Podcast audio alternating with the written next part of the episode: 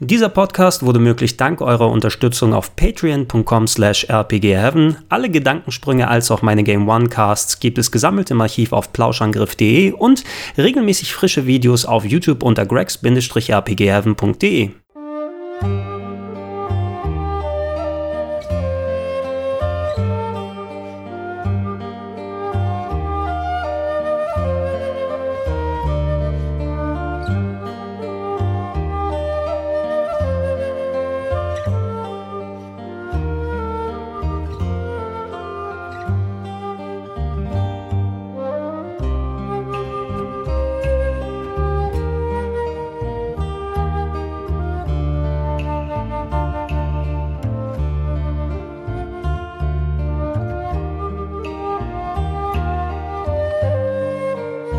Einen wunderschönen guten Morgen. Ihr hört Insert Moin, den achtspurigsten Podcast der Welt. Ich bin der Manu und wir reden heute über Octopath Traveler. Das habt ihr vielleicht schon gesehen oder rausgehört und ich kann mir keinen besseren Gast heute vorstellen als der Gast, der heute zu der Gast ist. Jetzt habe ich oft Gast gesagt. Guten Morgen, Gregor. Das ist vollkommen in Ordnung. Also ich hätte fast gedacht, dass es eventuell noch mal ein bisschen idealer geht, wenn du sieben andere Leute noch dazu hättest, dass acht durcheinander quatschen.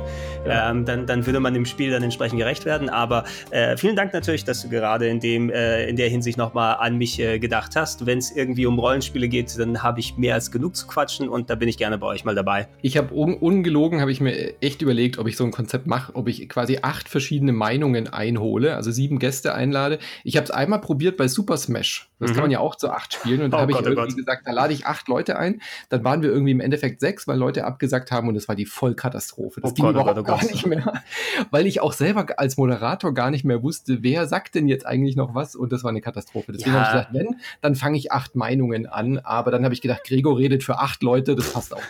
Ja, das stimmt schon. Ich, ich glaube, du kannst sowas auch, ähm, ja klar, ne, du kannst mit mehreren Leuten schon mal eine Gesprächsrunde machen, aber wenn es dann sowas über Skype oder andere auf, also wo man sich nicht direkt gegenüber Aufzeichnungsmöglichkeiten ist, dann kannst du ja auch nicht vernünftig ein Gespräch leiten und so nee. weiter. Ne? Ich, ich hätte fast knallhart eher so, ich bin ja mehr so der, der so Störer oder Kunst, so ein wenig. Ne? Wenn es darum geht, hey Gregor, mach ein Social Eating, dann mache ich eine 30 Minuten Simpsons-Referenz draus. Ne? Oder äh, wenn es jetzt hier so wäre, da hätte ich einfach acht Leute knallhart eine Stunde lang durcheinander sprechen lassen.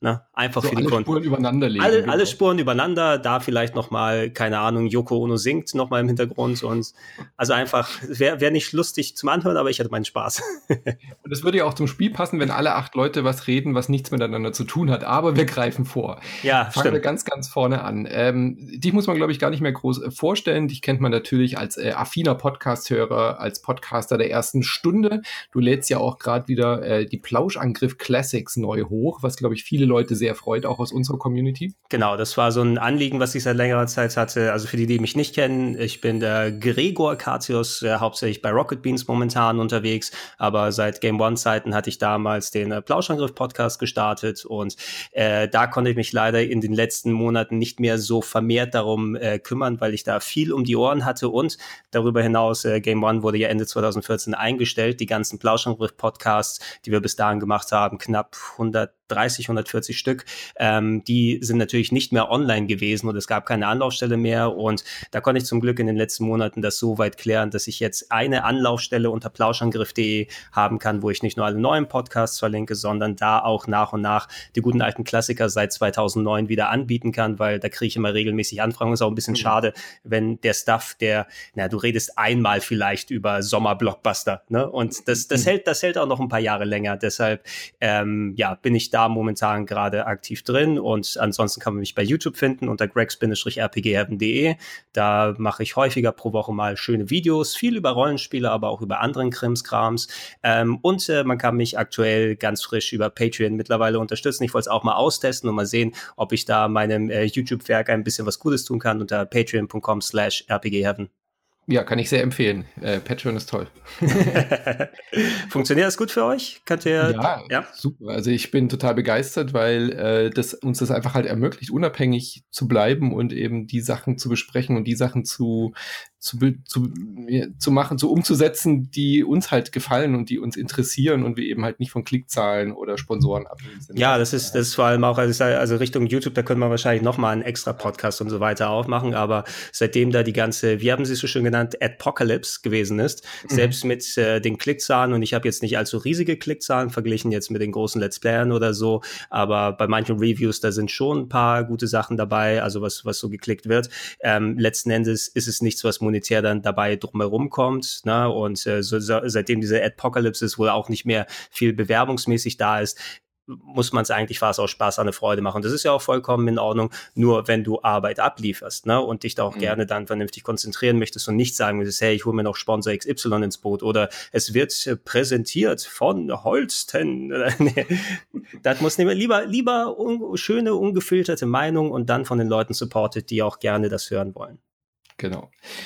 So, wir reden heute über Octopath Traveler, ein mhm. Rollenspiel, hast du ja schon gesagt. Äh, die Fakten kurz vorweg. Es ist ein exklusives äh, Switch-Spiel momentan, wurde mhm von Nintendo gepublished, wurde von Square Enix äh, mitentwickelt und ist von den Machern, die für Bravely Default, für die Bravely-Serie zuständig waren. Mhm. Und ist eine sehr interessante Mischung. Optisch erinnert es ein wenig zumindest an die Retro-Schiene, also an die früheren Final Fantasy, wo eben ganz klassisch eben auch die Pixel-Charaktere links stehen, die Monster rechts, in dem Fall hier andersrum, und man rundenbasierte Kämpfe erlebt und eine pixelige Oberwelt hat. Aber Octopath Traveler war ja auch schon in den Demos, die jetzt im Vorfeld released wurden, sofort augenscheinlich, dass es nicht ganz ein klassischer Pixel JRPG-Titel sein wird, sondern sehr modern irgendwie auch auf seine Art daherkommt. Klar, das, das muss es, glaube ich, heutzutage auch sein. Also Nostalgie ist natürlich ein sehr, sehr starker Faktor und ähm, gerade äh, sowas bringt nochmal Leute heran, die seit langer Zeit sowas nicht gesehen haben. Übrigens, die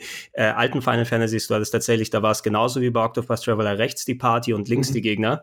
Ähm, und äh, im Speziellen sogar, das haben ja auch die Entwickler dann gesagt, wie du auch schon erwähnt hast, die teilweise bei Bravely Default dabei waren, die jetzt ihr eigenes Ding so mal ein bisschen gemacht haben haben. Die haben sich sowas wie Final Fantasy VI als Vorbild genommen. Das merkt man auch in der Art, wie die Pixelfiguren gestaltet sind, ähm, wie, wo ich auch erstmal drüber nachdenken muss. Im Moment, wenn ich gegen Bosse kämpfe, sind die einfach mal 15 Meter groß im Vergleich. Nein, ja. es war einfach so, wurde es früher dargestellt, dass du mehr Details zeigen kannst.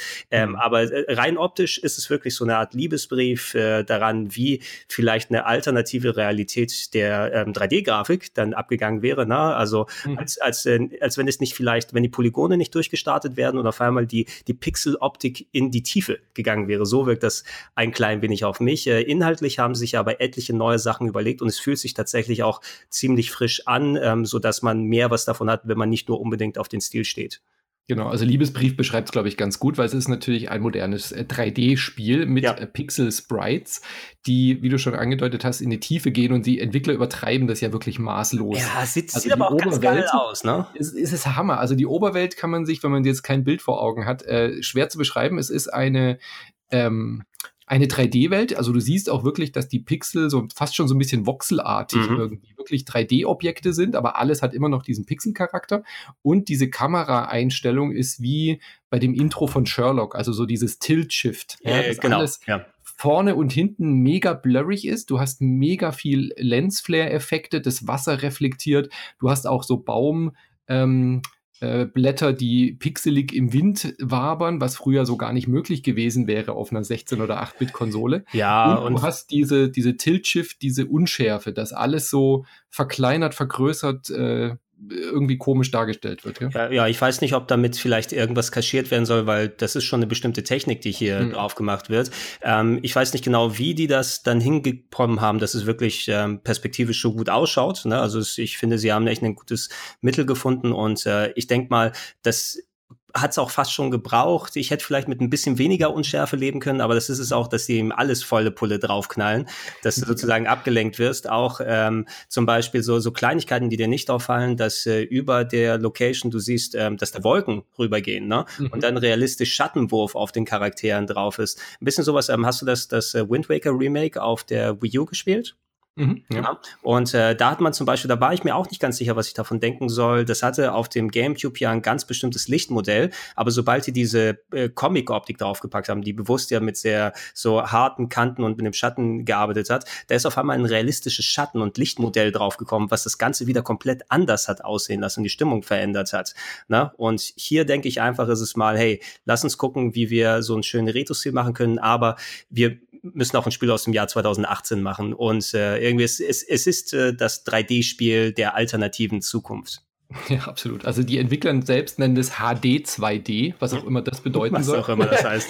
Aber gut, äh, lassen wir Ihnen. Auf jeden Fall ist es sehr unique. Also es ist auf jeden Fall ein sehr eigenwilliger Stil, der sicherlich nicht jedem und jeder gefallen wird, aber mich hat er zumindest interessiert und angesprochen, weil es halt wirklich was macht, was man so noch nicht gesehen hat und dieses, diesen Retro-Charme einfach auch cool einfängt. Also wie du schon gesagt hast, mit diesen Feinden, die, die Hauptcharakter, die sind alle so in diesem eher minimalistischen Pixelstil. Mhm ähm, mit wenig Pixeln und dann kommen halt die Bosse und die Gegner, die hier wirklich eine große Rolle spielen und die halt drei, vier, fünf, zehnmal so groß sind mhm. und dann wirklich sehr detailliert und sehr, ähm, sehr viele Pixel und Details haben, aber dafür aber auch wieder so wie früher fast keine Animationsstufen. also ich finde, genau. sie, sie nehmen sich einfach die Sachen raus, auf die sie Bock haben von dieser Retro-Schiene und sind da auch nicht unbedingt immer sehr durchgängig stringent. Ja, ja, also im, im Detail, wenn du genau drauf hinguckst, also wenn du wirklich mal sowas wie Final Fantasy VI daneben packst, du kriegst das Gefühl davon, du Octo mhm. Octopus Traveler siehst, aber die Figuren sind detaillierter auf jeden Fall. Der, die Auflösung vom SNES war ja auch nicht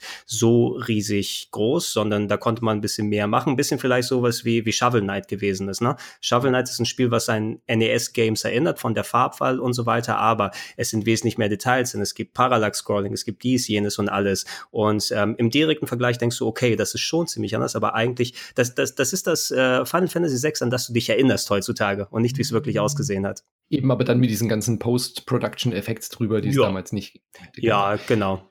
Zum äh, Gameplay bleibt es aber sehr klassisch JRPG. Also da werden gar nicht so große Experimente gewagt, bis auf ein paar Kleinigkeiten, da kommen wir jetzt ja im Detail dazu, aber es ist ein ganz klassisches JRPG im Sinne von, du gehst, äh, redest mit Leuten, hast eine, äh, hast verschiedene Quests, gehst in Dungeons, crawlst ein bisschen durch die Dungeons, hast Bosse, levelst auf, hast Berufe, oder? Also mhm. das sind schon so die klassischen Bestandteile aus JRPGs. Du hast Rundenkämpfe, du hast äh, Dialoge, du hast Quests und du hast ähm, eine sehr tropige Geschichte, nenne ich es ja, mal. Das, das ist so auch ziemlich das äh, Wichtige vor allem. Also ich, ich kann mich erinnern, äh, wann war das erste Mal, wo Octopus Traveler gezeigt wurde? Da hieß es ja noch Project Octopus Traveler, weil niemand, niemand nennt ein, im Ernst ein Spiel Octopus Traveler. Ne? Mhm. ähm, das war, glaube ich, als die Switch vorgestellt wurde, oder zumindest im Rahmen, da gab es irgendwie eine Handvoll Sekunden zu sehen. Und das war einer der Titel, wo die Leute gesagt haben, Moment, was sehe ich denn da gerade? Ne? Und seitdem hat er so ein bisschen Hype hinter sich her gehabt. Und mhm. ähm, das Schöne daran ist, dass der Hype mitgenommen wurde, um da traditionelle Rollenspielsachen zu machen, die du vergleichsweise wenig bekommst. Ich bin immer noch ein sehr großer Proponent von ähm, rundenbasierten Kampfsystemen, wenn sie denn stimmen und einen richtigen Ansatz finden. Persona 5 beispielsweise, ne? Das zeigt, ja. wie man heutzutage ein dynamisches, schnelles Kampfsystem rundenbasiert machen kann, ohne dass es dem typischen Action-Gameplay dann hinterherhängt. Ansonsten finden fast alle Rollenspielhersteller heute das Maß und sagen, oh, äh, naja, rundenbasiert, das kannst du heutzutage nicht mehr machen. Komm, Final Fantasy 15 ist Echtzeit, kämpft fast von alleine. Final Fantasy 7 Remake wird auch Echtzeitkämpfe haben, ist zwar schön mhm. und gut, aber man sollte die Vorteile eines schnellen, fixen und anspruchsvollen rundenbasierten Kampfsystems nicht außer Acht lassen. Und das finde ich schön, dass gerade darauf der Fokus Fokus gepackt wurde und naja, dafür leider der andere Rest so ein bisschen hinterherhängen muss. Ja, also ich war das auch, der Hauptfaktor, der mich hier interessiert hat, war neben dieser äh, kuriosen Optik auch wirklich, dass es eben klassisch Runden, äh, Rundentaktikkämpfe sind, mhm. was ich, was ich sehr mag einfach. Also ich genieße das total, dann auch entscheiden und, und äh, ein bisschen grübeln zu können. Äh, nehme ich jetzt die Blitzattacke und äh, oder mache ich jetzt das hier? Mhm. Wie viel hat er? Und dann auch einfach mal kurz Zeit dazwischen habe. Ich mag diese, diese Realtime-Kämpfe dann gar nicht so in diesen Art von Spielen. Wie lange hast du gebraucht, um dir quasi das Kampfsystem drauf zu schaffen? Also ich, ich dachte, ich ich kann es. Und dann kamen auf einmal in den ersten Stunden ein paar Gegner, die mich komplett vermöbelt haben. Habe ich gemerkt, okay, ich habe mich vielleicht doch nicht 150 Prozent damit auseinandergesetzt.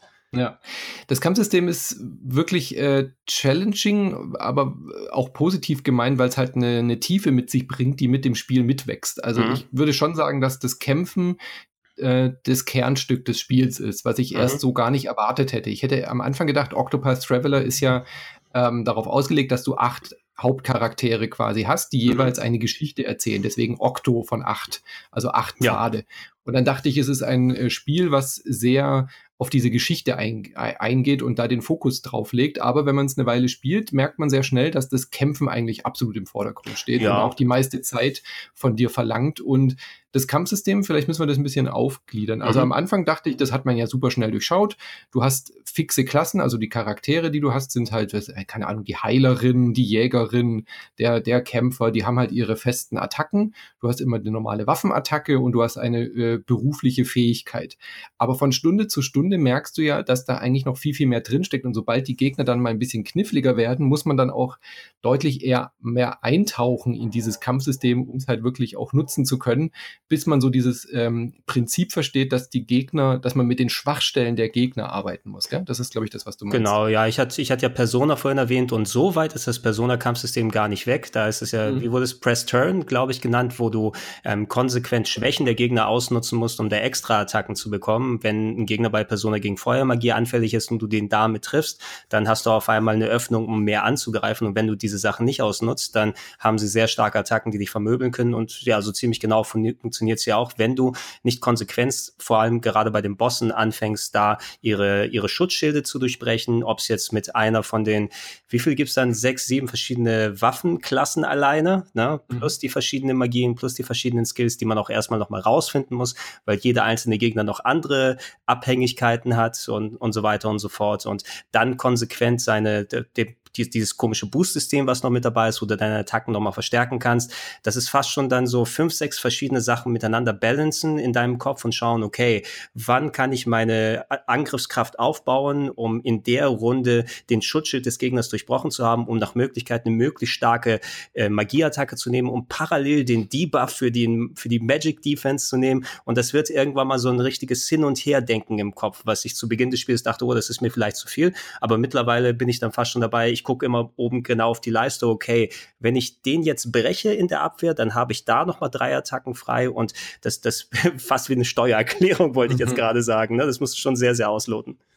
Absolut, aber das ist auch das, was Spaß macht, wenn man an solchen Kampfsystemen Spaß hat. Ja, dann toll. kann man da sehr viel rausholen. Das ist auch das, was mich am meisten motiviert hat, auch dann zu experimentieren mit den verschiedenen. Also in dem das Wichtigste vom Spiel ist ja erstmal die ganzen acht Charaktere zu holen. Das müssen wir gleich auch nochmal ausführlich muss, beschreiben. Muss man, muss man das? Meinst du? Also ich habe sie natürlich auch geholt, aber ich glaube, vielleicht ist es auch eventuell sinniger, wenn man nicht wirklich alle acht holt. Ja, ne? da habe ich, das werde ich gleich nochmal begründen. Da würde ich äh, später gerne nochmal dazu kommen. Aber mich hat es halt auf jeden Fall interessiert, zumindest mal alle acht Charaktere kennenzulernen, Klar, weil die ja. ja. auch unterschiedlich beim Kampf sind. Also wie ich schon gesagt habe, die Jägerin, die beschwört dann halt irgendwelche Tierwesen, die dann unterschiedliche Angriffsarten haben. Du kannst auch andere Gegner gefangen nehmen, um die dann quasi für dich einzusetzen.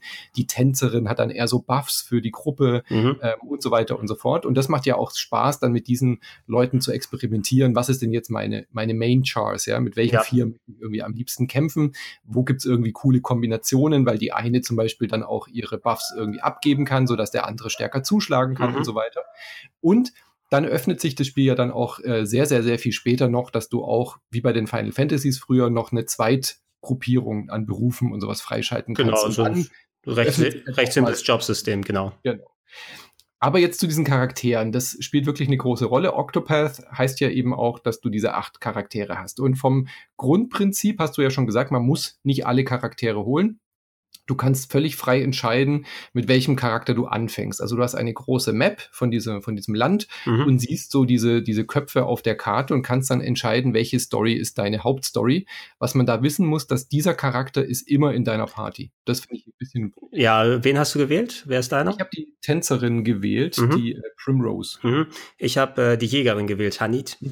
Das ist meine Favoritin inzwischen. Ja. Wirklich? Also ich hätte gerne tatsächlich die nochmal gewechselt im Nachhinein. Also oder meinst du spielerisch oder storymäßig deine Favoritin? Ich mag, ja, ich finde die eigentlich ganz interessant wegen diesen Tier, weil, weil es halt immer wieder so Abwechslung ist mit diesen Tieren weißt, und so weiter. Aber, weißt ja. du, ich habe ich hab die Tiersache ein bisschen weniger dann weiterverfolgt. Ähm, storymäßig können wir ja eh gleich nochmal drauf eingehen, hier und da. Manche der ähm, Character Arcs motivieren mich mehr als die anderen.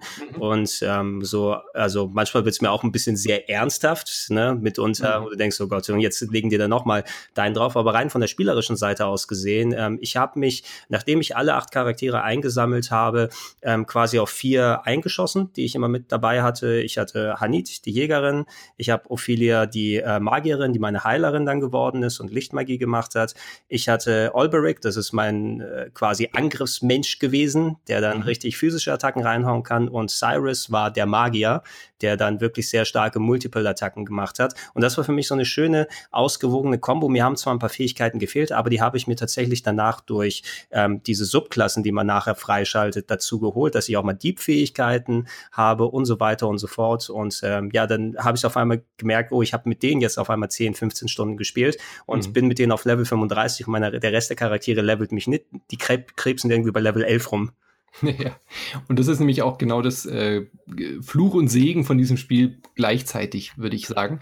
Du hast diese acht Charaktere und wie wir schon gesagt haben, du kannst halt einen auswählen und dann läufst du durch die Welt und sammelst quasi die Charaktere ein. Du kannst dann auch jederzeit eben entscheiden, möchte ich diesen Charakter jetzt beibehalten, aber sobald du halt vier hast, ist deine Party komplett und wenn du dann den fünften Charakter einsammelst, dann musst du wählen, äh, welche vier sind denn in deiner Gruppe und alle anderen Charaktere bleiben dann an der Bar hocken und leveln, wie du schon gesagt hast, leider nicht mit, was aber eben auch Vor- und Nachteil ist, du kannst deren Geschichte dann halt auch wieder spielen. Und es gibt insgesamt vier Chapter pro Charakter. Ja. ja. Also das Spiel ist so aufgebaut, dass du, äh, sobald du Chapter 1 von einem Charakter erledigt hast, also das sind so Story-Missionen, nenne ich es jetzt mal, wenn du mhm. die erledigt hast, dann ähm, öffnet sich das zweite Kapitel dieses Charakters. Ähm, und das kannst du im Prinzip auch, du kannst im Prinzip auch theoretisch zumindest einen Charakter wählen und alle vier Chapters durchspielen. In der Realität wirst du es aber nicht schaffen. Äh, ja, weil ähm, äh, genau, je nachdem, mit welchem Charakter man spielt. Ich glaube, zu Beginn ist das Spiel auch so ein bisschen dynamisch, was den Schwierigkeitsgrad angeht, damit nur, man nur zumindest. Nur im Chapter 1, genau. Genau, nur im Chapter 1. Danach sind so die, ähm, man hat egal in welchem Gebiet man unterwegs ist, du hast ja gesagt, die Charaktere sind so kreuz und quer über die Welt verteilt, die übrigens, finde ich, eigentlich ziemlich schön designt ist. Ne? Du hast mhm. dann wirklich wirklich sehr viele verschiedene unterschiedliche Landstriche, die miteinander zusammenhängen. Ähm, es gibt viele Städte, wo es viel zu sehen und viel zu entdecken gibt sozusagen und es fühlt sich tatsächlich einigermaßen lebendig an und äh, die Geschichte von den Figuren, das ist nicht irgendwie so, dass eine Stadt, die man findet, ist exklusiv nur für einen Charakter da, sondern jeder hat ja sein eigenes Abenteuer und kommt man in den Part der Welt, in den und so weiter und so fort. Aber äh, da auch überall vermerkt ist, was so eine empfohlene Level ähm, ja, Grenze wäre, die man erreichen kann. Da steht es irgendwie, du hast das erste Kapitel geschafft, dein Charakter ist auf Level Level 7. Kapitel 2, ja, es wird empfohlen und da sollte man sich auch dran halten. Weniger, mit weniger Level kommt man einigermaßen zurecht, aber das Spiel empfiehlt einen schon sehr, wenn das heißt Level 20, dann solltest du mindestens auch Level 20 sein, sonst wird es sehr anstrengend. Ähm, und ja, dann ist auf Level angesagt und das macht dann nicht so viel Spaß. Ja, das ist auch eine ganz komische Entscheidung. Ich finde es bei den Chapter 1 wirklich dynamisch gut gelöst. Mhm. Du fängst halt mit einem an bis Level 1, dann hast du dieses äh, Chapter erledigt, äh, sammelst vielleicht noch zwei Charaktere ein, je, dementsprechend bist du halt Level 5, Level 6, Level 7 und die Chapter, die Folgechapter, die, die, dieser, dieser Parallelcharaktere, die mhm. leveln dann so ein bisschen mit und dann aber auf einmal kommt dieser harte Bruch. Ja, du hast dann, äh, sag mal jetzt mal, eine Stunde pro Charakter gespielt, bist du mhm. bei, bei Stunde 10 und hast dann halt drei, vier Charaktere, wie du schon gesagt hast, auf Level 12, 13 vielleicht, je nachdem, wie viel Zufallskämpfe und Erf mhm. Erkundung und Grind du gemacht hast. Und dann kommt dieser Riesensprung für Chapter 2 solltest du mindestens Level 21 oder manchmal auch 27 sein, je nachdem, welcher Charakter das ist. Und bei Level 3 geht es ja genauso weiter bei Chapter 3. Bei Chapter 3 hast du auf einmal wieder diesen Sprung, dass du irgendwie Level 31 sein sollst. Und ich verstehe das nicht, weil das widerspricht sich mit meiner Wahrnehmung, wie ich dieses Spiel eigentlich doch spielen soll. Also mhm. Octopath hat mir zumindest das Versprechen gegeben, such dir die vier Charaktere aus, die dir Spaß machen, die, die dich interessieren von den Stories und dann spiel das. Und dann kannst du ja die anderen irgendwie auch holen oder auch nicht, aber meiner, von meinem Empfinden her werde ich dazu gezwungen, eigentlich alle acht Charaktere einzusammeln, um diesen Grind zu haben. Ich kann mhm. natürlich auch sinnlos einfach rumlaufen und grinden, aber ich habe die Zeit natürlich genutzt, dann zu, dann zu sagen, also gut, ich bin jetzt erst Level 12, jetzt laufe ich halt Etappe für Etappe einmal über diese Welt, sammle alle Charaktere ein, dann kann ich das spielen, wann ich möchte und dann war ich auch ungefähr Level 20 mhm. und dann konnte ich Chapter 2 spielen. Und dann ging es aber gerade so weiter, als ich dann Level Chapter 3 gesehen habe, dann war wieder klar, ich muss jetzt eigentlich wieder alle Chapter 2 von allen Charakteren spielen. Und es kommt ja noch erschwerend hinzu, dass die, die nicht dabei sind, die in der Bar hocken, die leveln ja nicht mit. Ja. Also musst du ja sogar doppelt grinden. Das finde ja. ich eine völlige Schwachsinnsentscheidung. Also die, die Levelprogression ist schon wirklich ein bisschen merkwürdig. Was ich gemacht habe, ich habe die ersten acht auch dann eingesammelt und war genau vor dem gleichen Problem, was du hattest. Und auch storytechnisch, da gehen wir ja nochmal später ein bisschen drauf ein, finde ich einfach strukturell, war ich auch irgendwie, ich war sehr froh, dass ich die jetzt mal zusammen habe, um mal zu sehen, wo der Ganze hingeht, weil es wurde mir schon sehr gleichförmig von dem mhm. Storytelling her aus, äh, bis ich die mal zusammen hatte. Ich bin auch erstmal kreuz und quer über die Welt gegangen. Ich denke, die Entwickler ähm, rechnen damit oder sie setzen es sogar voraus, dass man sich darauf einlässt, ähm, die Welt wirklich zu erkunden, letzten Endes auch mal hinzulaufen. Ähm, da gibt es ja sehr viele optionale kleine Dungeons, wo du irgendwas finden kannst oder diese ganzen Sidequests, die eingebaut sind, die leider hauptsächlich nur Geld bringen und weniger Experience. Ähm, mhm. Aber trotzdem, du wirst im Rahmen dieser Sidequest noch mal in eine Höhle gehen und irgendwie kurz was kämpfen. Die sind aber letzten Endes dann so inkonsequent und von der Story meist so uninteressant gewesen, dass ich sie weggelassen habe. Ich bin erstmal gereist nach meinem Level 1 einsammeln oder Kapitel 1 einsammeln der Leute und äh, das ist was, was ich bei den Soul-Spielen ganz gerne mache. Ich gehe in Levelgebiete, zu denen ich eigentlich noch nicht darf. Ne? Schaffe ich es bis zum nächsten Save-Punkt, kann ich vielleicht zur Stadt mhm. und finde da Waffen und das funktioniert tatsächlich hier und da ganz gut. Ne? Ich bin dann irgendwie in den Süden zu irgendeiner hochgelevelten Wüstenstadt gegangen, zu der ich noch nicht sein sollte, habe mich durch Fliehen nochmal retten können und wurde mhm. nicht sofort gekillt von den Gegnern. Und auf einmal waren da ein paar Kisten in der Stadt, wo da ein paar gute Waffen drin waren, die ich nicht dann kaufen musste. Und äh, habe dann geguckt, okay, schaffe ich vielleicht mit meinen unterlevelten Charakteren irgendwo ähm, schwerere Gegner zu besiegen, die dann mehr Experience geben, sodass ich äh, weniger Zeit ins Leveln investieren muss. Ne? Ein bisschen mhm. längere mhm. Kämpfe, aber exponentiell mehr Experience. Hat nur bedingt so geklappt, aber es, es, es hat letzten Endes dazu ist es äh, dann gekommen, dass ich nach meinem Level 1, Kapitel 1 Einsammeln der Leute drei, vier Stunden unterwegs war, bis ich überhaupt mal zwei Kapitel angehen kann. Ja. Und es wiederholt sich halt genau viermal, weil ja. es bei jedem Chapter wieder diese, dieser Sprung ist. Und ich finde, es ist auch zum Nachteil des Spiels, weil eigentlich interessiert mich jetzt ja zum Beispiel diese Geschichte von Primrose, ja, diese mhm. Tänzerin slash Prostituierte, die auf Rache aus ist. Und dann will ich ja auch wissen, was ist denn jetzt nach Chapter 1 bin ich irgendwie angefixt, dann will ich ja auch wissen, was ist denn jetzt in 2? Und dann findet mhm. sie diesen ersten Hinweis und dann will ich doch auch wissen, wie diese Geschichte weitergeht. Ähm, aber ich werde dann immer davon abgehalten und muss dann diese Parallelgeschichten machen. Wenn ich jetzt nicht halt irgendwie, ich muss oder so warten. Also entweder mhm. ich grinde ein paar Stunden lang oder ich schaue mir halt die anderen Geschichten an. Und das Spiel stellt sich da meiner Meinung nach selber ein Bein, weil gerade bei bei Chapter 1 fällt es ganz extrem auf, dass diese Chapter immer nach dem gleichen Schema F ja, abgehandelt werden. Ja. Und das ist bei Chapter 2 leider genauso und bei den nächsten Chaptern auch sehr ähnlich. Es ist eigentlich immer der gleiche Ablauf. Du gehst in eine Stadt, du redest mit dieser Person, das öffnet dann diese, diese Cutscene. Die sind einigermaßen nett gemacht, ja. Die sind wirklich ja. ganz nett geschrieben auch. Also jetzt nichts wahnsinnig besonders Tolles dabei, aber zumindest hast du eine kleine Charakterisierung von diesen Charakteren, die aber sehr trope-lastig sind. Aber ganz kurz noch, mhm. aber ab dem Moment, wo dann diese, diese Cutscene vorbei ist, gehst du immer in einen Dungeon. Du gehst immer den direktesten Weg in diesem Dungeon. Links und rechts kannst du ein, ein paar Mal abbiegen, da ist dann eine Kiste. Oder, und dann kommt der große Raum und dann kommt der Boss und du kannst innerhalb von zwei Minuten durch diesen Dungeon rennen, mhm. wenn du weißt, wo der Bossraum ist. Und dann bist du aber eine halbe bis dreiviertel Stunde gerade in den höheren Chaptern mit dem Boss beschäftigt. Und mehr ist es nicht. Da gibt's keine spannenden Dungeons, da gibt's keine Varianz in der Struktur, wie diese Chapter sich auflösen. Du hast, egal ob du die Jägerin, die Tänzerin, die Priesterin spielst oder den Kämpfer, du bist eigentlich immer nur am Ende steht ein Boss und das läuft immer nach Schema F. Und das ja. hat mich auf einem hohen Niveau sehr enttäuscht. Ja, wenn du, genau, wenn du einfach diese Gleichförmigkeit merkst, also im Nachhinein so eine Handvoll Sachen. Ich bin bei vielen Charakteren ähm, im vierten Kapitel angekommen quasi. Ein paar habe ich mhm. noch. Das zweite ist aktiv, weil ich die einfach nicht angegangen bin bisher. Ähm, aber das äh, macht auch nicht besonders viel Spaß, wenn du auf einmal mit einer, ähm, sagen wir, so einer Level 40 Truppe hast, aber den einen Charakter, der Level 10 ist, ja. mit reingeholt, um so ein zweites Kapitel zu machen. Und dann ist es so sehr witzlos, ne, weil du da eben inhaltlich nicht so viel Neues bekommt. Was ich noch äh, dazu fügen würde, ist es, ähm, zu, der, zu dem Standardschema gehört noch, dass du mindestens ein oder zweimal die Spezialfähigkeit des Charakters benutzen kannst. Wenn es jetzt ist, dass du mit Therian, dem Dieb, irgendwas klaust, ne? Ja, dann kannst du jetzt ziemlich sicher sein. Genau, ja. das, da kannst du jetzt ziemlich sicher, du kommst in die Stadt. Oh, wen sollte ich mal nach Informationen auspressen? Ja, da muss ich was klauen und dann abgeben und vielleicht nochmal klauen und dann kommt diese, äh, und wo ich im Nachhinein, ich finde das auch super absurd, diese zwei Minuten Dungeons und 30 Minuten Bosskämpfe, eigentlich soll das andersrum sein. Ähm, und vor allem auch mit dieser hohen Encounter-Rate, ne? Du bist ja auch mit mhm. normalen Kämpfen Kämpfen gut beschäftigt, die du aber nicht auslassen solltest, weil ansonsten bist du nicht genug gelevelt. Du sollst vielleicht drei oder viermal durch den Dungeon gehen, damit du einigermaßen deine Experience hast. Ähm, ich habe ähm, ne, einen Skill sehr früh äh, ausgelevelt, wo ich die Encounter-Rate halbieren kann. Ne?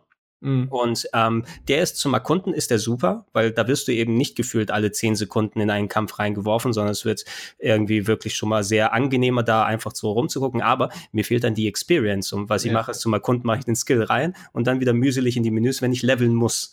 Ne? Und, und das ist nicht, nicht nice, wenn du im Nachhinein merkst, okay, die Story ist schön, ja, ab und zu auch mal nett vertont. Ich habe es jetzt auf Englisch mit deutschen Texten gespielt, haben mhm. auch, haben sich auch mal ein bisschen was getraut. Ne? Das Wort Hurensohn habe ich gefunden in der deutschen ja. Übersetzung. Das ist doch nice und auch mal ein bisschen ja, ernster. Die Übersetzung ist übrigens sehr gut. Das die macht Spaß. Ja, die macht Spaß, ja. Ab, absolut, die macht Spaß. Man kann zur Not, also nicht die Übersetzung, aber die Synchro, zumindest kann man mhm. auf Japanisch schalten für die Leute, die nicht das auf Englisch spielen wollen. Aber ansonsten, die, die Stories, die einzelnen, sind so diese von Primrose, die du gespielt hast, die finde ich noch mit einer der interessantesten. Wenn es eine 0815 Rache-Story ist. Also absolut. Also auch keine großen Überraschungen oder Wendungen. Das sollte man nicht erwarten. Aber ja, da bin ich ganz bei dir. Die fangen immer alle ganz cool an mit einer Prämisse, aber irgendwie passiert da nicht wirklich was, was so richtig spannend ist. Ne? Ja, und ähm, da wirst du ja eh noch gleich mal drauf eingehen wollen. Dieses von wegen acht Freunde müsst ihr sein und zusammenkommen. Mhm. Also ich habe eigentlich auch erwartet, weil ja vor allem das Cover ist ja so gestaltet vom Spiel und das ganze Artwork, wo man gesehen hat, da sitzen alle acht Charaktere zusammen, haben Spaß, haben Fun und so weiter. Aber eigentlich ist dieses, dass acht Charaktere zusammenkommen, eine reine Gameplay-Geschichte. Egal, wen du eingesammelt hast, die Story-Sequenzen laufen alle exakt gleich ab und da wird keiner involviert, äh, wer gerade bei dir in der Party ist. Das heißt, wenn du mit dem Dieb unterwegs bist, hast du drei andere Leute eingesammelt. Kapitel 2 vom Dieb, der Dieb taucht alleine auf mit neuen Charakteren in den Cutscenes und zwischendurch gibt es mal so Alibi-Gespräche, wo dann ähm, einfach vor einer grauen Wand die zwei, drei Charaktere so zwei, ja. drei drüge Sätze austauschen. Äh, aber das, das war für mich so wirklich eine Enttäuschung, dass das storymäßig nichts adaptiert, nichts angepasst wird, nicht mehr irgendwie so ein generic Dialog vorkommt und äh, du dann auch merkst, okay, seid ihr jetzt nur meine Freunde, um die Kämpfe zu bestreiten? Und dann so Situationen, die, die dann kommen, der Dieb, ja, ich bin, ich arbeite komplett nur alleine. Nein, du arbeitest nicht allein, du hast fünf andere Leute in den Kämpfen, aber in den Storylines machst du das so. Also es ist ganz, ganz merkwürdig es, es bricht auch so diese Immersion. Also natürlich reden wir über ein Videospiel und natürlich ist es auch Nostalgiebrille hin und her. Ähm, aber das haben ältere Spieler auch schon besser hinbekommen, ja. dass die Wahl der Charaktere eine Bedeutung hat und dass die untereinander auch eine Be Beziehung zueinander haben. Und das kommt hier einfach nicht vor. Also bis auf diese Lagerfeuergespräche, die wirklich bedeutungslos, komplett bedeutungslos sind, die sind, die kannst du komplett wegklicken. Ähm, es führt ja auch zu so absurden Situationen. Das beste Beispiel ist, dass der Dieb sich halt heimlich irgendwie reinschleicht in die Villa mhm. und dann da rumläuft und auf einmal in den Kämpfen stehen aber vier Leute da. Ja? ja. Und der, aber vorher mit den Wachen irgendwie verhandelt und tut, als wäre er ein Händler und so weiter und so fort. Und bei den anderen ja genauso. Auch die Bedeutung. Manche haben ja eine sehr dringliche Quest, ja, und haben eine, ja. ähm, haben Aufgaben, die einfach nicht aufgeschoben werden können. Da wird eine Person vermisst und die sind dringend auf der Suche und manche Quests sind ja dringlicher als andere. Aber du als Spieler entscheidest ja, welche Quest jetzt dran ist. Und natürlich laufen diese dann halt einfach mit oder bleiben blöd an der Bar sitzen, ja, anstatt ihre Quest zu verfolgen. Das ist auch so unglaubwürdig, dass diese Zusammenstellung, die du da wählst aus diesen vier Leuten, mhm. die, die wird ja allein aus der Entscheidung getroffen, welche Kampffähigkeiten sie haben. Ja. Und das bricht einfach so dermaßen oft mit der Geschichte und mit den Cutscenes und das macht einfach überhaupt auch gar keinen Sinn, dass zum Beispiel ich bin immer mit der Primrose, die Prostituierte, den Dieb und dann der, der heiligen Priesterin irgendwie rumgelaufen. Ja, ja. genau das. Ne? Und die ähm. Priesterin bricht mit mir in den Dungeon ein und äh, unterstützt die, äh, die, die Prostituierte dabei, ihre Rache, ihre Mordgelüste zu stillen. Und die, die fangen dann aber auch nicht an zu diskutieren darüber oder so. Ja, vielleicht ab und zu mal mit diesen Alibi-Gesprächen, aber dann ist es auch etwas, wo einfach drüber gebügelt wird im Nachhinein, wo du merkst, okay, du bringst es jetzt an, wenn alles vorbei ist in einem optionalen Gespräch. Ähm, die Entwickler haben ja irgendwie die, die acht Charaktere in so zwei Lager eingeteilt, wo es heißt, das ist so die gute und die böse Seite in Anführungsstrichen. Na, wenn du dann hast, was mhm. ist nicht mit Primrose, Leute verführen, damit sie irgendwie mit dir mitkommen, aber als Priesterin kannst du Leute geleiten. Ne? Und das ja. ist das Gleiche, was sie dann so anstellen. Du kannst dann irgendwie äh, jemanden auf die ehrenhafte äh, Art angreifen mit Olberic oder du kannst jemanden dann herausfordern mit Hanit und dann kannst du irgendwie so dein eigenes moralisches System machen, was absoluter Klumpquatsch ist. Und das war eine Aussage, wenn ich denke, ey, was machen wir mit dem Dieb? Da Olberic würde nie irgendjemanden beim Einbruch helfen, weil er so der ehrenhafte Typ ist und, und mhm. das bringt nicht wirklich was. Diese, dieser Rapport, den die Charaktere untereinander eigentlich haben sollten, wenn du es gewöhnt bist, wenn Final Fantasy VI das Vorbild war, dass mhm. es muss meines Erachtens nicht unbedingt eine zusammenhängende Geschichte sein. Es ist ja auch ganz nett, vor allem, weil du theoretisch auch ein Handheld-Spiel vor dir hast und äh, wenn du dich auf so kleine lokalisierte Sachen, ey, ich fahre mal kurz irgendwie eine halbe Stunde mit der Bahn und ich kann ein Kapitel mit einer kleinen Geschichte machen, ohne mich in eine große Narrative einlassen zu wollen, das ist durchaus nett, aber dadurch nimmst du in Kauf eben, dass du nicht eben diese zusammenhängende Geschichte machst, wo verschiedene Paarungen an Charakteren zusammenkommen, wo es durch die Interaktion einfach mehr Charme gibt, wo diese Zwischengespräche ähm, bei den Tales-Spielen, da gibt's ja diese, wie heißen die Skits, glaube ich, ne? falls mhm. du die mal gesehen hast, ab und zu, die Charaktere haben ihre Geschichte, laufen in der Party zusammen, du kannst optional dann sagen, hey, da ist so ein lustiges Gespräch, was so 20, 30 Sekunden dauert. Und davon war keines bei Octopath Traveler ansatzweise so charmant wie bei den Tales-Spielen. Und irgendwie, finde ich, ist da äh, ob der Freiheit, die man hat und ob der, dass du kurz mal hier reinspielen kannst, das tut dem Spiel leider Storytelling technisch nicht gut. Und wenn man schon acht Geschichten erzählt, dann wäre es doch jetzt auch wirklich nicht so kompliziert gewesen aus meiner Sicht, diese Geschichten irgendwie überlappen zu lassen. Ja, warum also wenn nicht? man dann irgendwie in Chapter 3 merken würde, der Dieb ist eigentlich der also ich erfinde jetzt irgendwas, wenn der Dieb auf einmal der Mörder ist, der Primrose Vater umgebracht hat mhm. oder sowas, ja, und dann auf einmal da ein Dilemma entsteht. Oder es muss ja nicht mal so ganz konkret sein, sondern dass der Dieb vielleicht was klauen will, unbedingt, mhm. aber Primrose sagt, nein, der muss sterben. Und die Händlerin sagt, aber das ist das gleiche Item, was ich auch suche und ich will das eigentlich verkaufen. Dann hätten, dann hätte man doch da Konflikte etablieren oder reinschreiben können, was dann auch völlig unabhängig davon gewesen wäre, ob du jetzt diese Charaktere in der Party hast oder nicht. Ja, du hast also, in fünf Sekunden gerade eine bessere Story geschrieben, als ja. die es gemacht haben.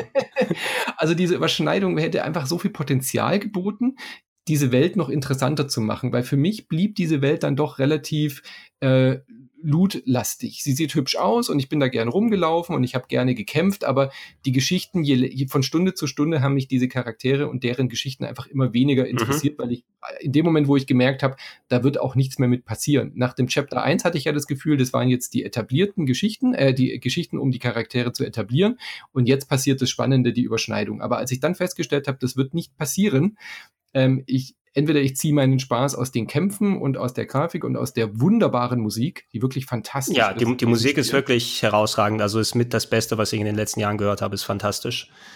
Aber wenn man da mehr von erwartet hat von dem Spiel, was die Geschichten angeht, dann kann man eigentlich nur enttäuscht werden, ja. weil da ist einfach nichts drin. Ich sagte mal, meine Motivationskurve, die ist wirklich wie so eine Sinuskurve im Spiel abgelaufen. Mhm. Als ich angefangen habe, sehr interessiert, aber die Motivation ist so ein bisschen runtergegangen, als ich die ersten Kapitel gemacht habe, weil es sich eben sehr gleichförmig angefühlt hat und ich das Gefühl hatte, oh, ich kann das Kampfsystem noch nicht so richtig.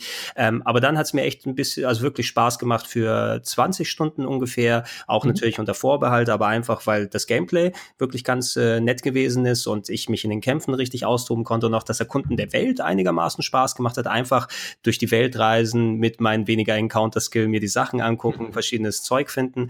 Es hat Fang gemacht. Nur sobald du dann in das letzte Spieldrittel, Spielviertel kommst, wo du dann gerade bist, im Grunde hast du den ganzen Spaß, den du bei den Kämpfen hast. Ne? Das ganze Ausloten und Lernen. Wenn du es, das Spiel merkt dann auch, okay, da ist jemand im vierten Kapitel angekommen. Das heißt, der kann die Kämpfe, sonst wäre er nicht so weit gekommen. Ähm, also statt statten wir die Bosse jetzt einfach mal mit noch viel mehr äh, Hitpoints aus, ne? Dass so ein, so ein Boss einfach mal ähm, irgendwie 70, 80.000 Hitpoints mhm. hat ne? und hat noch irgendwie Zusatzkollegen, die dabei sind und äh, hat irgendwie Schutzschilde, die jede Runde noch mal größer werden und greift dich mit einer Attacke an, die fast jede Party und so weiter killt und dann reicht nicht mal mehr mein Level 40 für den Dungeon aus, der eigentlich auch für 40 ausgewiesen ist und, äh, und da eben, okay, ihr macht das einfach nur nicht schwieriger, sondern ihr macht das länger und langwieriger. Ne? Ja. Äh, und, und, und das ist so eine Sache, Sache, die finde ich einfach nicht wirklich in Ordnung. Wenn ihr meint, dass das Spiel nicht so weit trägt, dass ihr so ein Mittel dann gegen Ende hin machen muss, dann bringt das Spiel vorher fertig, ne? Absolut. Ich finde auch, das ist an vielen, vielen Stellen so gestreckt. Also diese, ähm, auch, auch die Tatsache, dass die, dass die Chapter halt immer gleich ablaufen. Also mhm. auch, auch in der Mechanik sind die ja gleich. Das ist ja nicht nur so von dem Aufbau, sondern alle Chapter 2 Bosse oder fast alle, bis auf eine Ausnahme, haben immer zwei Leute dabei, die, die man erst erledigen muss, die ansonsten nämlich dafür sorgen, dass du dem Hauptboss gar keinen Schaden machen kannst. Mhm. Weißt du? Ja. Solche Sachen, die fallen dir halt so extrem auf, weil sie ja Natürlich variiert der Boss, die Art des Bosskampfs variiert natürlich von Chapter 1, Chapter 2, Chapter 3 und so weiter, aber auch nur geringfügig, aber mhm. immerhin. Aber innerhalb dieser Chapter 2 sind dann wieder alle gleich und da man die ja parallel macht, fühlt sich das so dermaßen nach Arbeit irgendwann an, dass, dass ich dann auch echt die, die Motivation verloren habe und wir haben es im Vorgespräch schon kurz gesagt, wie gut, dass es ein Mobile Game ist. Ja. Also im ja. Sinne von, ähm, ich spiele es zwar auch gerne auf der großen Konsole, weil es äh, optisch schön aussieht, aber da verliere ich sehr schnell die Lust. Und es ist jetzt eher zu einem Spiel geworden, was ich, wo ich ganz happy bin, dass es auf der Switch ist, weil ich dann halt auch mal für eine halbe Stunde mal einen Kampf machen kann, unterwegs, im Zug, mal eine Stunde spielen kann. Aber es ist nicht mehr das Spiel geworden, wo ich irgendwie abends mich gerne drei, vier Stunden dran setze und das irgendwie durchspielen will, sondern es ist eher so ein, ein bisschen JRPG mhm. äh, äh, Fast Food Kost geworden. Ja, muss, muss es leider auch zwangsweise. Also so die paar Tage, wo ich wirklich auch ganz, ganz viele Stunden investiert habe und gesagt habe, hey, das ist wirklich ganz geil, das gefällt mir. Ne? Und ich fühle mich endlich mal auch wieder ein bisschen schlau bei einem Rollenspiel, wenn ich dann mhm. anfange, wirklich das Kampfsystem vernünftig auszuloten. Ich habe da häufig schon das Gefühl gehabt, ähm, wenn du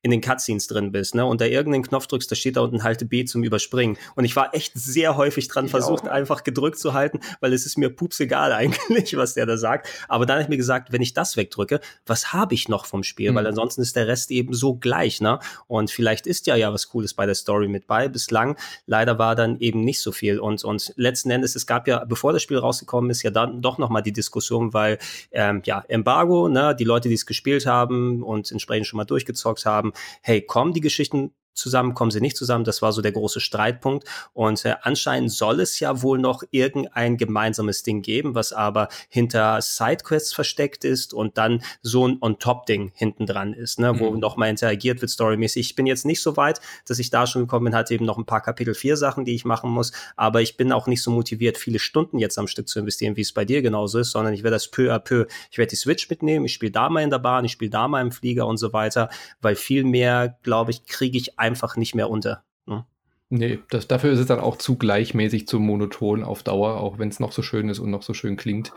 Das ist leider auch ähm, bei mir die Motivationskurve gewesen. Ja, und so ein, so ein optionaler Dungeon hinten dran, nur damit man sagen kann, es gibt doch eine Interaktion. Ja, Leute, also wenn. Es kommt zu spät. Ja. Wenn, wenn, schon, denn schon, macht es konsequent. Wenn ihr einzelne Stories haben wollt, dann überlegt euch einzelne Gimmicks. Ähm, was, was zum Beispiel ganz geil war, ich weiß nicht, hast du Dragon Quest 4 mal gespielt oder eines der, der älteren Dragon Quests?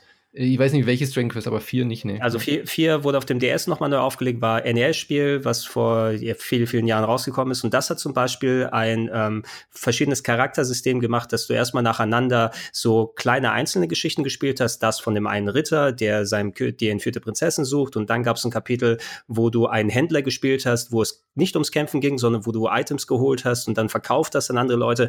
Da fühlte sich jedes Kapitel und jeder Charakter und jede Story, die erzählt wurde, unterschiedlich an. Und die sind danach danach, am Ende ihrer zwei, drei Stunden Spielzeit, die man heute zusammengekommen und sind gemeinsam auf ein Abenteuer gegangen, inklusive mhm. der Interaktion mit äh, einem Party-Talk-Feature, wo sie sich untereinander unterhalten haben. Und meines Erachtens wäre das wahrscheinlich die ideale Möglichkeit gewesen, ähm, dass einfach jede einzelne Geschichte, die erzählt wird, auch spielerisch und inhaltlich sich so von der anderen unterscheidet, dass du nicht irgendwie dieses Schema F-Gefühl bekommst und du trotzdem noch einen substanziellen Teil hast, wo sie gemeinsam machen und dann auch das Versprechen eingehalten wird, was das Cover gegeben hat. Ne? Ich habe habe ja. null das Gefühl bekommen, dass die irgendwann mal zusammen an einem Tisch gesessen und Sachen ausgetauscht haben. Null bei dem Spiel.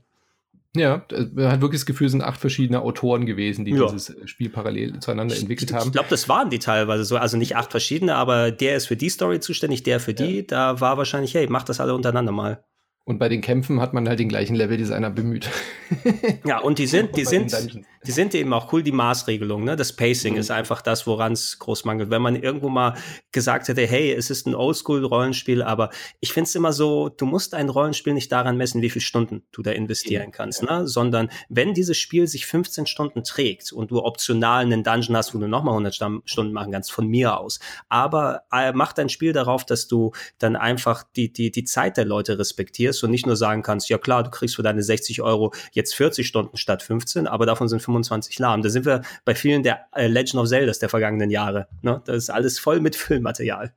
Ja, und es ist ja, es fühlt sich halt auch so doof an, äh, wenn man dann ein, ein Haus einbricht als Dieb und das ist dann trotzdem ein Dungeon, wo Zufallsbosse, äh, Zufallsgegner auch irgendwie auftauchen. Weißt ganz, du, warum, ganz warum ist denn da nicht, warum ist denn da nicht mal so ein bisschen eine Varianz drin, dass ich vielleicht irgendwie Schlösser knacken muss oder sowas in der Art, ja? Also da hätte man sich doch auch ein bisschen kreativ, weil die Grafik ist ja da, du läufst ja wirklich durch ein altes Anwesen. Mhm. Ähm, und von mir aus, lass mich gegen Geister kämpfen, baue ein paar Rätsel ein. Es gibt ja auch keine, keine, keine Varianz in diesem Sinne, sondern es kommt trotzdem irgendwie überall steht eine Kiste rum, die du leer räumst und dann kommen halt Zufallsgegner und der Boss, der greift dich dann halt auch an, obwohl ja. das vielleicht jetzt eher ja, keine Ahnung, du willst ja irgendwie ein Juwel oder irgendwas klauen, da hätte man sich doch auch was überlegen können. Aber es macht keinen Unterschied, ob du die, durch die Villa läufst oder ob du wirklich in einem Dungeon in der Wüste bist oder sonst wo. Das ist immer das gleiche. Ja, du, du, du, kannst es, du kannst es exakt vorhersagen. Äh, zum Beispiel, ähm, also ich hatte das Primrose-Kapitel gespielt, als diese allererste Demo gekommen ist, äh, vor einem mhm. Jahr oder so. Ähm, und äh, dann habe ich mit der zweiten Demo, wo man ja selber spielen konnte, ein paar Stunden und dann abspeichern. Ähm, ich habe das gemacht, ich habe dann Primrose angefangen und da konnte ich zum Beispiel die ganze Story skippen, ne? Mhm. Und weil ich wusste, was man da machen kann. Und ich hatte das schon mal gespielt für meinen eigenen Spielstand. Das heißt, ich war eigentlich damit 15 Minuten beschäftigt und nicht mehr. Ne? Und ja, ja. so viel Gehalt haben die Kapitel leider innerhalb auch, wenn du dann nicht dich durch diese ganzen Schema F-Sachen quälen musst kleine positive Endnote noch. Ich finde, dass die Nebenquests dir nicht komplett einfach sagen, was du machen musst. Das finde ich noch ganz cool. Das ist in Ordnung. Das finde ich ja. eine kleine. Also du redest mit irgendwelchen Leuten, die haben dann so eine Nebenquest und du musst dann wirklich selber rausfinden, was du machen musst. Also meistens beschränkt sich das wirklich auch darauf, dass du die äh, Path Actions, also wie du schon gesagt hast, die Tänzerin kann Leute verführen. Das kann dann zum Beispiel mal sein, dass einer sagt, ich suche meinen Enkel in der Stadt mhm. Y und dann musst du halt quasi selber drauf kommen, dass du ihn entweder mit der Tänzerin verführst, dass du ihn mitnimmst oder dass du ihn mit der Geist, äh, äh, mit der Priesterin ja. äh, quasi anführst, dass du ihn mitnimmst und dann kannst du ihn in der Stadt abliefern, ja. Oder du musst halt irgendeinen speziellen Gegenstand klauen oder kaufen und dann zu dieser Person zurückgehen. Und es ist nicht so wie bei oft bei Spielen, dass dann irgendwo ein grüner Punkt leuchtet und du weißt genau, wo du hin musst. Das ja, finde ich eigentlich noch ganz nett. Das ist auch vollkommen gut. Also du, du hast es auch erwähnt, ich äh, natürlich, das äh, hört sich vielleicht jetzt hier, weil wir viel zu kritisieren haben am Spiel, vielleicht äh, übermäßig negativ an. Ich habe sehr viel Spaß mit dem Spiel gehabt in gewissen Teilen. Ne? Also ich konnte mich in einigen Bereichen wirklich echt aufgehen lassen und habe äh, und ich kann es auch vielleicht nachvollziehen, wenn ein paar Leute sagen, du kriegst ja Stumm von beiden Ende des Spektrums. Ne? Die einen sagen, oh Gott, ich bin schwer enttäuscht und andere sagen, hey, das ist mein Game of the Year und ich kann es zu Teilen zumindest verstehen. Aber letzten Endes, wenn ein Game mich dann verliert gegen Ende Ende hin. Ne? Wenn ich dem so viel ähm, dann einfach nicht nur Lebenszeit, sondern auch ich, ich habe mich involviert, ich habe dieses Spiel gelernt, ich habe äh, quasi geübt für die Fahrsche äh, für die Führerscheinprüfung, ne? um die dann entsprechend zu machen. Nur am Ende mache ich dann eine praktische Prüfung, die acht Stunden dauert und dann äh, kann ich sagen, ich verzichte auf den Führerschein lieber. Absolut, ich bin ja ganz bei dir. Gib mir vier Charaktere, lass die Geschichten ineinander verlaufen, dann spiele ich auch gern Octo, äh, Quattro, Quattro Pass Traveler 2. Oh, ähm, äh, wir, wir, machen, wir machen Octodad Traveler, ne? wo, du, wo acht Leute gleichzeitig mit den Octo, Octodad-Steuerungen dann durchgehen müssen. Das wäre was. Geil. Das, dann machen wir aber auch acht Leute im Podcast. Genau. das das, das wäre ganz groß. Ich, ich wünsche den Leuten echt Erfolg und das scheint ja auch ein guter Verkaufserfolg zu werden. Ich hoffe, für den nächsten Teil oder für das, was kommen mag, nehmen die, die, die richtigen Learnings daraus, weil das Ding hat ein ja. Potenzial, da ist sehr viel Potenzial drin, nicht nur mit dem Grafikstil, sondern auch spielerisch zu machen. Aber man darf einfach nicht ähm, Quantität vor Qualität setzen. Mhm. Ganz ehrlich, äh, macht mit der Grafik-Engine, äh, mit, mit, mit den Assets, die ihr jetzt da habt, macht Final Fantasy VI mit diesem ein bisschen überarbeiteten Kampfsystem. Und ich, bin sofort, ja. ich bin sofort wieder dabei. Also mit dem, mit, mit diesem Art von äh, Retro-Charme, äh, bitte gerne auch wieder alte Klassiker. Ja, li lieber sowas echt äh, als äh, Square haben es ja versucht mit ähm, hier Lost Sphere und mit äh, I Am Setsuna hier diese retro-mäßigen RPGs zu machen, aber im Grunde mhm. wirkte es äh, wie, oh, oh, Leute, die damals die RPGs gut fanden, machen kurz was in Unity und die haben mich nicht wirklich lang motiviert. Dann lieber wirklich sowas, ne? Halt den Stil dran, mach es spielerisch frisch äh, und äh, bring vielleicht auch mal was dazu und, und nicht irgendwelche billigen Polygon-Remakes, die keiner wirklich braucht. Genau. Gut, also ein Spiel, was die Gemüter ähm, spaltet auf jeden Fall. Ich habe, mhm. wie du schon gesagt hast, gibt Leute, die sagen, das ist die Rollenspielerfahrung meines Lebens. Hat äh, Giga gepostet. Das oh. verstehe ich heute nicht, was das soll. Naja, dann haben die in ihrem Leben noch nicht so viel erlebt, aber das gibt's das ja auch ja, muss man vielleicht leider so sagen. Das konnte ja. ich nicht nachvollziehen. Ähm, ich bin dann eher ein bisschen, glaube ich, auf der, auf der Seite, die ein bisschen mehr Kritik üben, weil es mich einfach verloren hat. Aber es ist auch, weil ich halt gerne dieses Spiel mehr lieben würde wollen, als es mich Klar. dann mitnimmt. Ja, also es ist äh, gleichzeitig auch ein Lob gemeint, weil ich halt auf enttäuscht bin, weil halt so viele Sachen ja auch gut sind, dass ich halt enttäuscht bin, dass es mich in gewissen ja. Weisen einfach verloren hat. Ey, natürlich. Und ich meine, ich, ich bin da einfach bei dir. Also bei sowas, ich habe gerade was Rollenspiele angeht, viel gespielt und ich gebe da einfach meine Meinung wieder. Ich habe auch welche, die durchaus öfters mal konträr zu dem allgemeinen Konsens irgendwie läuft. Ich glaube eben, bei dem jetzt hier ist es einfach sehr verteilt, was die Meinung angeht, weil es so ein polarisierendes Spiel geht. Und da möchte ich lieber als jemand haben, also wenn ich nicht über Spiel Bescheid wissen würde, dann hören, was ist gut dran, was kann man in den Kontext setzen, was gefällt einem nicht dran, als einfach irgendjemand nach dem Mund zu reden und äh, auch Leute da draußen, wenn ihr an Octopass Spaß habt und ihr unsere Kritikpunkte so nicht seht und daran, es ist kein persönlicher Angriff. Ne? Nur ja. weil wir sagen, das ist da und da, das heißt nicht, ihr habt einen scheiß Geschmack oder ihr seid äh, schlecht drauf und so weiter. Das ist einfach eine Meinung und ihr, ihr könnt genauso gut unsere Lieblingsspiele scheiße finden. Das ist vollkommen legitim. Ne? Ich glaube, wir haben sachlich begründet, was uns nicht gefallen hat und was uns gut gefallen hat. Und ich äh, Musik habe ich schon gelobt. Das heißt, wir ja. werden jetzt am Ende auch noch mal ein bisschen in die Musik reinhören, weil die einfach ja. so schön ist. Da als kleiner Rausschmeißer hört ihr jetzt noch ein paar Takte von dem Soundtrack. Ähm, das war's für heute mit dem Podcast. Wir hören uns morgen wieder hier bei Insert Moin. Lieben Dank, Gregor, für deinen Besuch. Ja, danke für die Einladung. Und äh, wir schauen natürlich alle mal bei dir vorbei, bei RPG Heaven. Genau. Da gibt's ja auch noch äh, mehr Infos und ein kleines Review, glaube ich, zu Octopath. Gell? Exakt, da ist, da ist ein Review gerade drauf, gregsrpgheaven.de. Ansonsten, wenn ihr Podcast haben wollt, haben wir es eingangs erwähnt, plauschangriff.de. Ähm, bei Rocket Beans TV bin ich unterwegs. Ähm, und äh, wenn ihr mich unterstützen wollt, auf die eine oder andere Art, gerade frisch, patreon.com slash rpgheaven. Super, danke dir für den Besuch und wir hören uns hoffentlich bald wieder. Tschüss. Mach's gut.